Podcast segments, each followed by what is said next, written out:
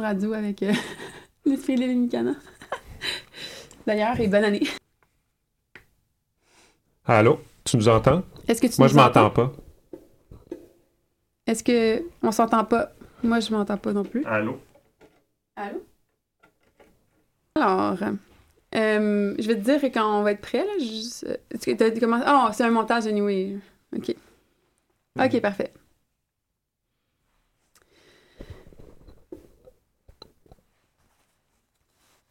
Donc, euh, bonjour et bienvenue à la première émission en collaboration avec euh, l'Esprit Libre et Mikana.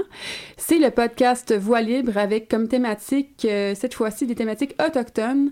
Je vous rappelle que, ben, en fait, mon nom c'est Mélanie et je co-anime avec Julien. Et donc, l'émission spéciale de cette année, pour la première, la première émission qu'on a en 2018, euh, c'est sur la Déclaration des Nations Unies sur les droits des peuples autochtones. Et on a euh, pensé inviter quelques invités qui pourraient échanger sur euh, ce sujet-là et qui ont des expériences et des perspectives complètement différentes sur le sujet, mais qui sont aussi complémentaires. Euh, donc, on, trouvait ça intéressant d'avoir quelques personnes qui, qui nous partagent leur point de vue. Euh, je rappelle que Mikana a comme mission d'éduquer et de sensibiliser différents publics aux réalités autochtones. Et donc, c'est pour ça qu'on s'est allié aussi avec l'Esprit Libre pour rendre accessibles ces connaissances-là et euh, débuter un dialogue, un échange avec différentes perspectives sur des thématiques autochtones, euh, notamment reliées au droit. Et donc, on va commencer avec Julien qui va, qui va nous introduire notre invitée euh, aujourd'hui, ici présente, euh, Karine Gentelet. Oui, donc, euh, Karine est professeure sur les droits des peuples autochtones au département des sciences sociales de l'UCO. Et elle travaille également pour le- l'Am- Amnesty International. Oui. Je... En fait, nous allons avoir deux invités, Armand Mackenzie et Karine euh, Gentelet. Armand Mackenzie euh, propose, euh, est un juriste inou qui propose la mise en place d'un système juridique autochtone au Québec. C'est une personne impliquée euh, dans les groupes de travail qui ont mis en place la déclaration. Il a d'ailleurs été invité à prendre la parole pour parler de son expérience lors de Untrip 10. Euh, en fait, c'était l'événement qui soulignait le dixième anniversaire de la Déclaration des Nations Unies sur le droit des peuples autochtones, qui a eu lieu en septembre 2017. Euh, il s'intéresse notamment au narratif du nation building canadien qui implique des dispositions pratiques pour que les nations autochtones puissent euh, affirmer leur souveraineté par le biais de leur propre institution, de leurs propres pratiques. Euh, donc, il va aussi nous parler un peu, un peu de ça. Karine Gentelet est pour sa part professeure sur les droits des peuples auto- autochtones au département des sciences sociales de l'UCO. Elle travaille également pour Amnesty International.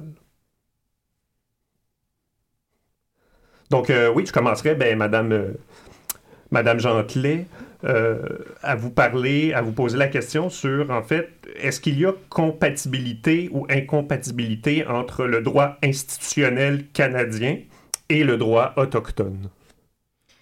Quand vous parlez de droits autochtones, vous parlez euh, des droits autochtones reconnus à l'international ou les droits autochtones euh, tels qu'ils sont euh, non justement reconnus Non au Canada? reconnus, en fait. Ouais, c'est ça, plus au niveau de- des droits qui prévalent dans les communautés, mais qui ne sont pas reconnus euh, légalement au niveau du Canada. Je ne penserais pas qu'il y ait une incompatibilité. Euh, euh, S'il y a une incompatibilité, elle est au niveau de la philosophie des, des droits, c'est-à-dire que euh, le droit autochtone tel qu'il est euh, vécu et mis en œuvre par euh, euh, les organisations, les communautés, les individus, c'est un droit qui a une essence différente du droit interne euh, tel qu'on le connaît au Québec, au Canada et ailleurs, du droit occidental. Donc c'est d'autres bases. Ceci étant, euh, euh, c'est comparer deux choses qui sont difficilement comparables. C'est-à-dire que la Déclaration des Nations Unies sur les droits de- des peuples autochtones est un, si vous voulez, fait partie d'une législation qui est aspiratoire, donc qui permet de tendre vers euh, euh, l'élimination de la discrimination, d'un certain nombre de discriminations et d'inégalités, et de reconnaître en plus une situation euh, qui est due à un facteur historique, euh, comme au Canada par exemple, avec l'imposition d'une hégémonie étatique sur des peuples qui étaient euh, Donc on parle à la fois d'un droit macro qui est le droit, la déclaration notamment, et de droits qui sont des droits de, Enfin, je ne suis pas juriste, donc euh, mhm. le, vocabulaire exact, je ne l'ai pas, mais disons des droits qui sont dans la vie quotidienne. C'est vraiment deux éléments qui sont différents. Et en mon sens, il ne peut pas y avoir d'incompatibilité. De, On ne peut pas être contre le fait de vouloir euh, discriminer euh, et continuer les inégalités. Mhm. donc, et la déclaration permet de faire ça. Parfait. Et de quelle façon le permet-elle, en fait elle, le, permet parce que, ben, en fait, euh, il faut voir la déclaration comme un outil tel que la Déclaration universelle des droits de l'homme. C'est-à-dire que ça met, ça permet, si vous voulez, de donner aux États et euh, à l'ensemble des États un certain nombre de bases fondamentales, minimales, euh, qu'il faudrait respecter.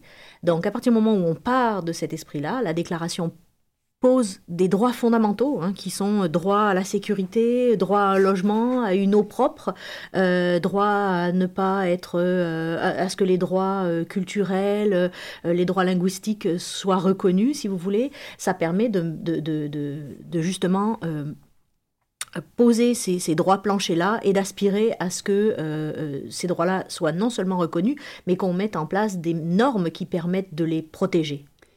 Et euh, je serais curieuse, euh, en fait, Karine, de te poser la question. On, sait que la, la, déclaration elle a été adaptée à, l'Assemblée générale de l'ONU en septembre 2007. Euh, donc, ça fait déjà dix ans qu'elle a été adoptée. Au départ, il y a quatre pays qui étaient opposés à cette déclaration. C'était les quatre pays liés au Commonwealth, donc Canada, États-Unis, Australie et Nouvelle-Zélande. cette déclaration est quand même importante parce que elle est issue de plus de 12 ans de travaux euh, de peuples autochtones à travers le monde qui se sont, qui ont, se sont penchés sur ces questions-là. Qu'est-ce que ça veut dire, les droits autochtones pour nous, et qui ont débattu des fois sur des mots, on l'a entendu par les mhm. gens qui ont participé à la mise en place de la déclaration, sur des mots même euh, pour, euh, pour en arriver là, en arriver à un document qui fait l'unanimité de tous les peuples autochtones dans le monde. Donc, qu'est-ce que ça signifie aujourd'hui cette déclaration-là, euh, qui a été euh, récemment appuyée par Ottawa en mai 2016, qu'est-ce que ça, qu'est-ce que ça signifie aujourd'hui dans le contexte actuel au Canada? Est-ce que cet outil-là, selon toi, euh, a une importance pour les peuples autochtones ici? Et comment est-ce qu'on peut l'appliquer? Bon, il y a deux volets dans la question. Sur l'importance, je, moi, tout ce que je peux dire, c'est d'un point de vue extérieur de quelqu'un qui, n'est, qui est non autochtone, donc, et puis qui est chercheur, qui travaille sur la déclaration. Donc, ce que j'analyse, euh, euh, quand on voit l'implication des organisations autochtones canadiennes dans le processus de négociation de la déclaration, euh, ça nous donne un, bon signe que c'était quelque chose qui était très important. Quand on voit aussi comment les organisations autochtones, et d'ailleurs Maître Mackenzie en est un bon exemple, il a été très impliqué, on voit aussi que c'était très important, par exemple, pour la PNQL en septembre, de souligner les 10 ans de la déclaration. Donc il y a quand même encore une très large mobilisation des organisations autochtones au niveau canadien au niveau québécois pour la mettre en œuvre, cette déclaration. Parce que oui, elle a été, euh, elle a été reconnue par le gouvernement du Canada.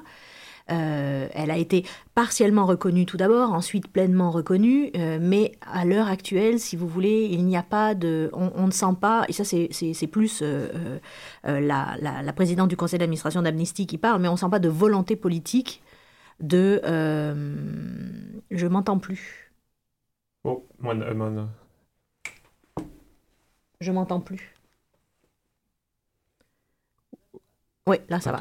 Donc on ne sent pas au niveau, euh, au niveau euh, du gouvernement fédéral euh, de volonté. Bah, il y a une volonté politique, mais on, attend la suite. On attend des mises en œuvre de la déclaration. Et donc comment est-ce qu'elle peut être mise en œuvre cette déclaration-là? Ça c'est un, c'est là-dessus que vraiment mmh. tout le monde travaille à l'heure actuelle. Ça fait dix ans, ça suffit. Ok, on arrête de parler, on arrête de dire que c'est important. Maintenant on agit.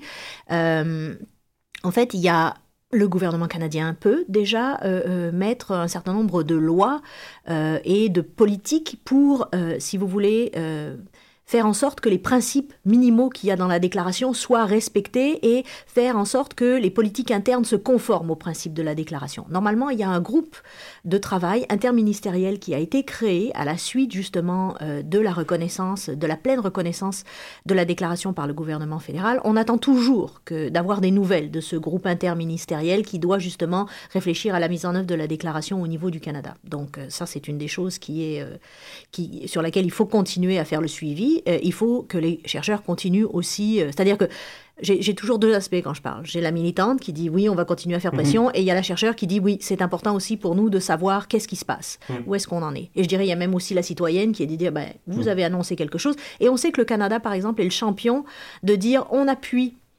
tel instrument international, mhm. mais euh, ne prévoit pas de plan de mise en œuvre. Mhm. Et en fait, quand il appuie les, quand il appuie les, déclarations internationales comme ça, que, telles que la, Déclaration des Nations Unies, souvent c'est pour réaffirmer ses principes en droit interne. Donc, il ne prévoit pas après de mise en œuvre, vraiment. Ça, c'est, ça, c'est un problème, je dirais. De faire le suivi. Maintenant, en ce qui concerne la mise en œuvre, il y a quand même un certain nombre d'initiatives qui existent au Canada. Par exemple, en Colombie-Britannique, on commence à mettre en œuvre. Euh, en Alberta, j'ai amené mes notes, en Alberta, en Ontario, au Manitoba, il y a quand même, euh, si vous voulez, les principes de la déclaration commencent à, infuser. Les juges s'en servent. On le voit dans certaines décisions. la, la déclaration est mentionnée, les principes de la déclaration est mentionnés. Mais la déclaration étant un, document aspiratoire, si vous voulez, il n'y a aucune contrainte légale de, la mettre en application.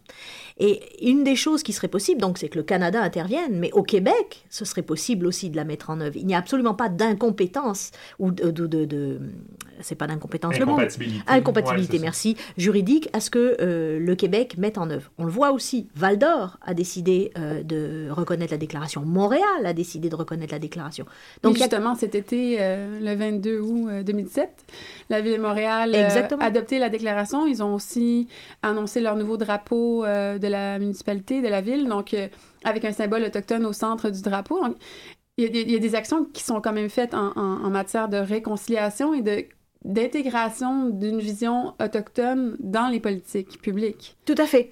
Mais ce qu'il faudrait, c'est que, OK, les villes, que les villes le fassent, c'est excessivement important, mais il faudrait quand même qu'il y ait un, pas de plus qui, soit au niveau, par exemple, du gouvernement du Québec. De dire, OK, on va euh, mettre en œuvre la déclaration. C'est un pas qui est symbolique. Et, particulièrement quand on parle de réconciliation, oui, effectivement, il faut des actes, mais à la base, il faudrait déjà une reconnaissance symbolique de la déclaration, ce qu'on n'a pas.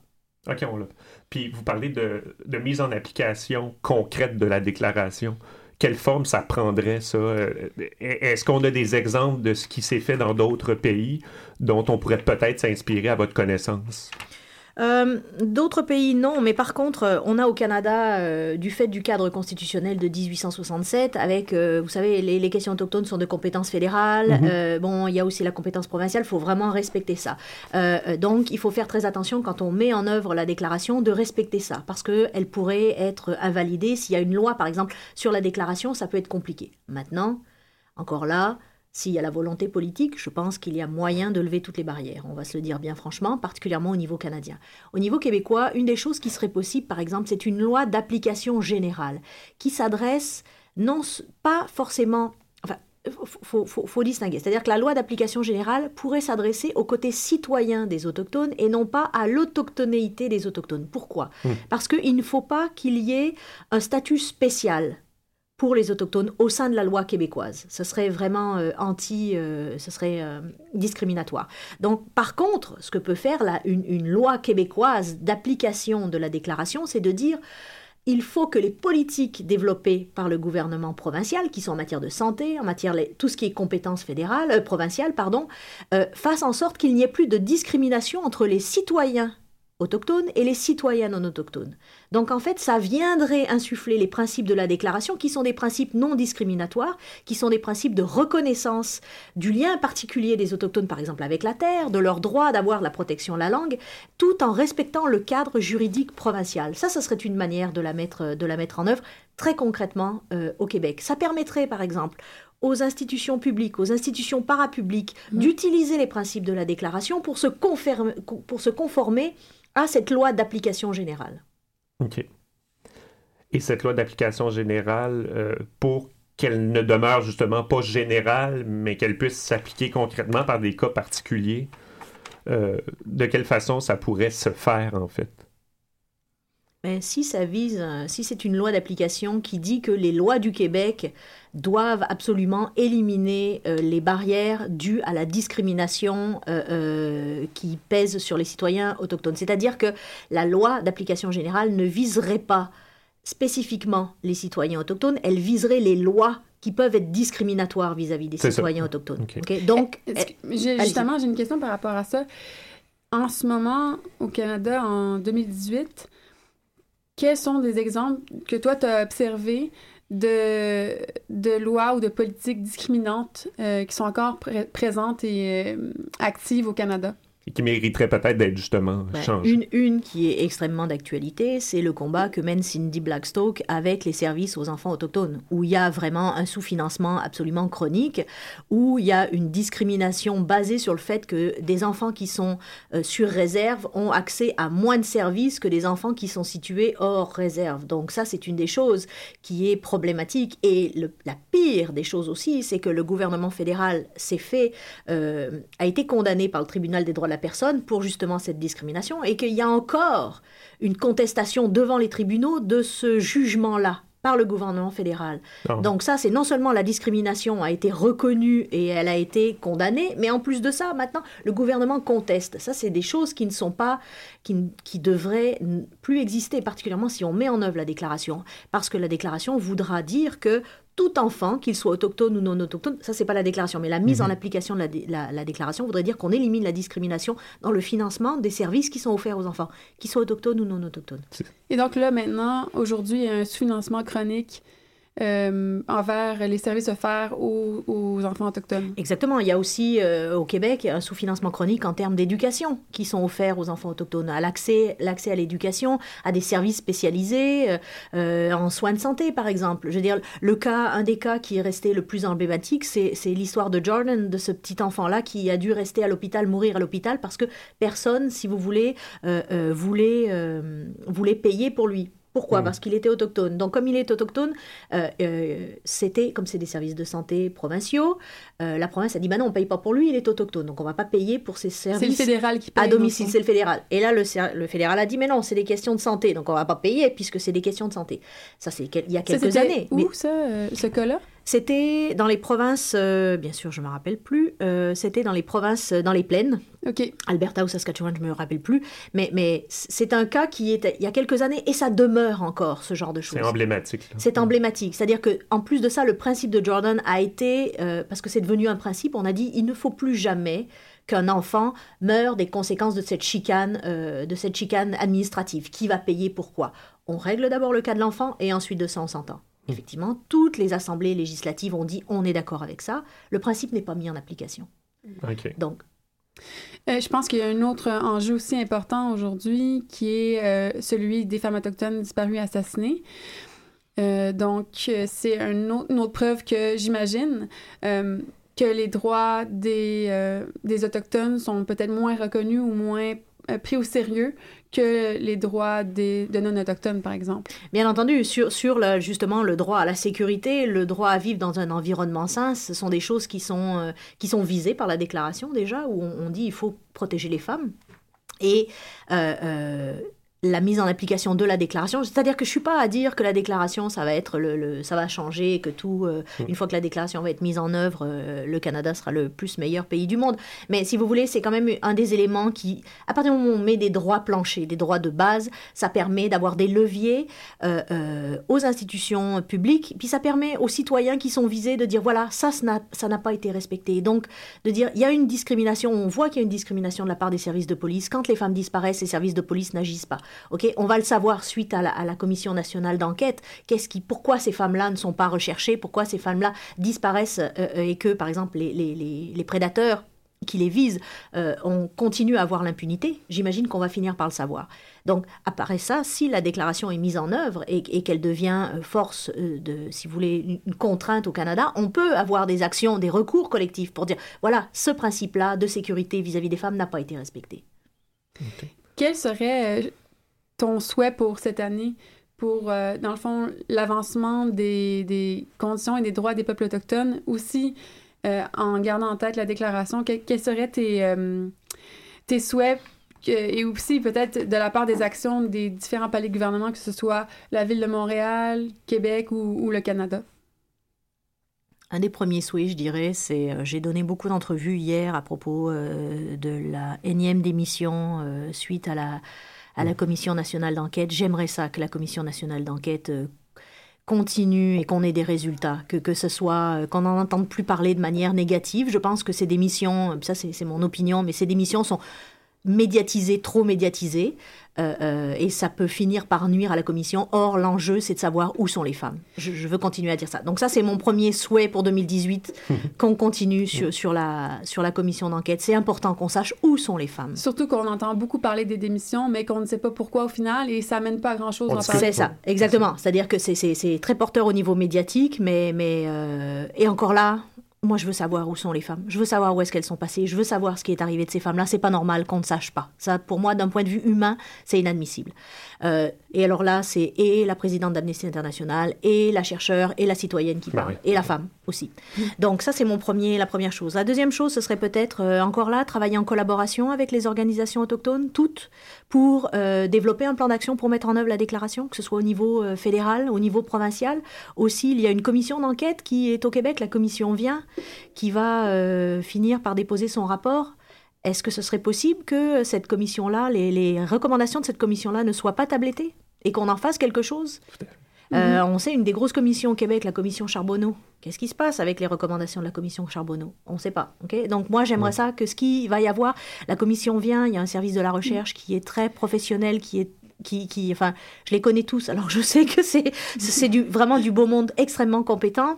Et donc j'aimerais ça qu'on puisse, euh, on puisse mettre en œuvre les recommandations de cette, cette commission-là. Oui, je pense que les organismes autochtones et euh, alliés aussi aux causes et aux enjeux autochtones euh, ont un rôle à jouer en, par rapport à ça, justement, à mettre en place les recommandations ou les constats que, que va faire la, la commission vient. Mais bien sûr, mais les organisations autochtones, c'est les seules qui savent ce qui se passe sur le terrain. Donc c'est la raison pour laquelle je disais en collaboration, je vois pas comment est-ce que en 2018 n'importe quel type d'État peut se permettre de mettre en œuvre encore une fois euh, des mesures sans consulter les gens qui sont les premiers concernés. Pourquoi? Parce que non seulement ils savent ce qui sont sur le terrain, mais en plus ils ont les solutions. Ils savent exactement ce qui marchera et ce qui ne marchera pas. Donc la collaboration, elle est évidente et elle doit être absolument obligatoire.